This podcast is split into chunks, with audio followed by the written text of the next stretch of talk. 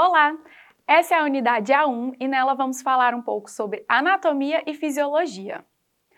Para realizar uma boa avaliação, a anamnese deve ser feita de forma completa e por isso é muito importante que entenda como o organismo funciona. Uma vez que a estética é uma área que vai tratar pessoas saudáveis, este vai ser o primeiro passo para separar alguém que poderá ser nosso cliente ou não, pelo menos naquele momento.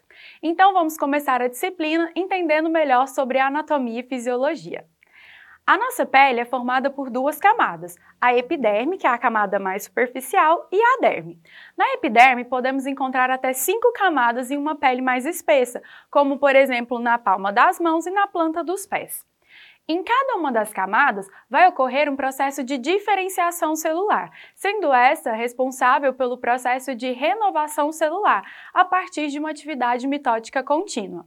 É importante lembrar que esse processo de diferenciação celular ocorre sempre de baixo para cima, finalizando na camada córnea, que é a camada mais superficial, onde ocorre a descamação das células, que são perdidas para o meio ambiente.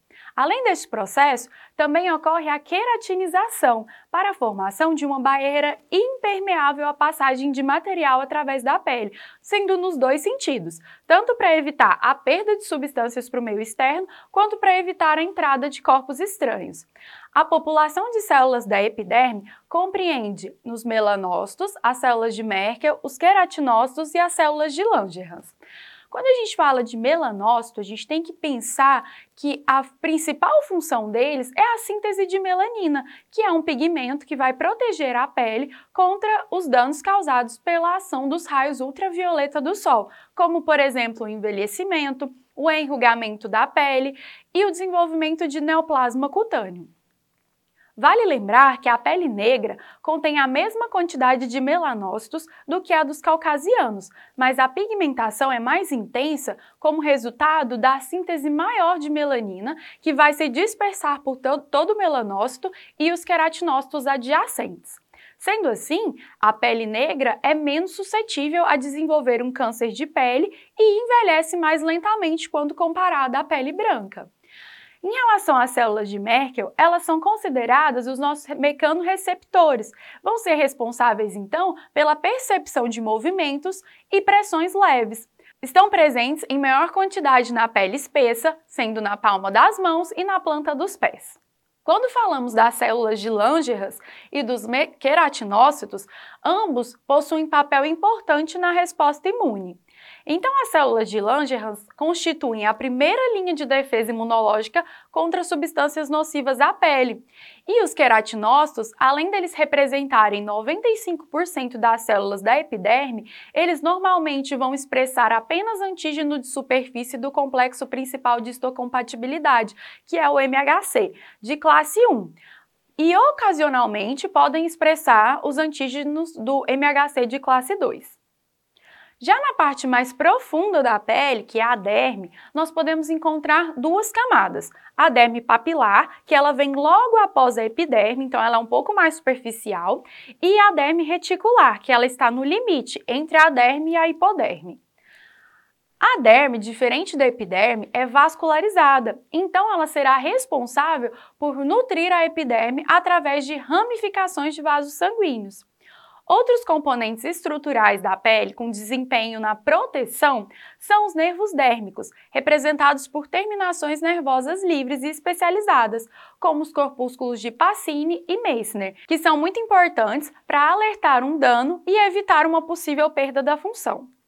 As principais células da derme são os fibroblastos, os macrófagos e os mastócitos, sendo os fibroblastos responsáveis pela síntese das fibras de colágeno e elastina, que dão firmeza e sustentação para a pele, e ainda pela substância fundamental amorfa, que preenche os espaços vazios entre as células e as fibras e também vão favorecer essa sustentação à pele.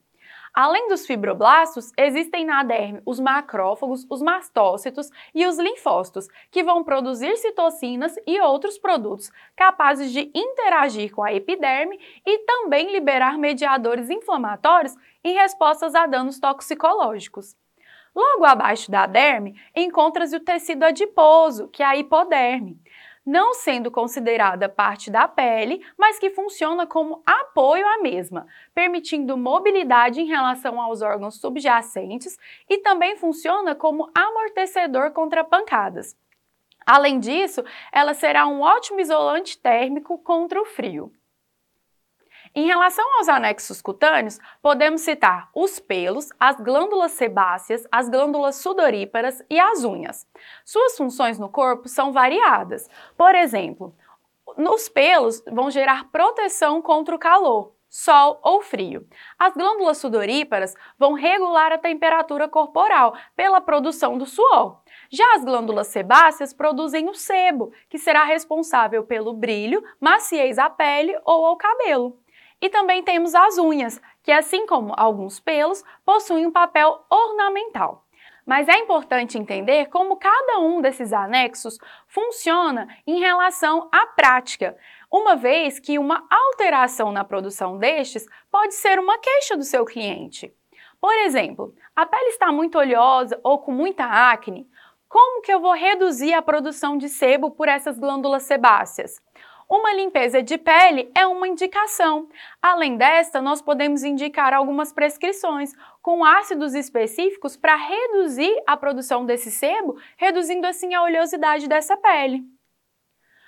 É claro que uma anamnese bem feita deve ser realizada, a fim de entender se esse cliente está tomando alguma medicação, se ele tem muita exposição ao sol ou se ele já usa algum ácido em sua pele. Então, isso vai determinar qual conduta que você, como profissional, vai tomar. As unhas quebradiças, por exemplo, pode ser outra queixa. E o que você vai fazer como profissional? Verificar primeiramente se esse cliente tem uma alimentação adequada, rica em proteínas que vão fortalecer essa unha, é uma das condutas. Além disso, os cabelos são considerados outra queixa dos clientes no nosso consultório. O fato deles estarem caindo. Como que você vai indicar para esse cliente um tratamento perante essa queda? E a sua avaliação pode ser iniciada também em relação à sua alimentação. Como esse cliente está se alimentando? Ele precisa de uma suplementação oral? Ele precisa de um tratamento na clínica? Tudo isso é importante você conversar com seu cliente. As glândulas sudoríparas estão produzindo suor demais? Esta função é, é, conhecida como hiperidrose e a aplicação de toxina botulínica pode amenizar essa queixa. E quando falamos de sistema muscular? Existem procedimentos que só poderão ser realizados entendendo muito bem onde está cada músculo. No caso da face, você trabalha com a toxina botulínica e é indispensável conhecer os músculos da face para saber onde você pode aplicar esse produto, para não correr o risco de paralisar a musculatura errada e deixar o seu cliente torto. No caso do corporal, quando você trabalha uma estimulação, por exemplo, com a corrente russa, é preciso entender a origem e inserção do músculo para que haja um estímulo elétrico correto. Estão vendo como está tudo interligado? É indispensável o conhecimento da anatomia e fisiologia para boas indicações na prática. Lembrem-se disso e estudem bastante todo esse conteúdo.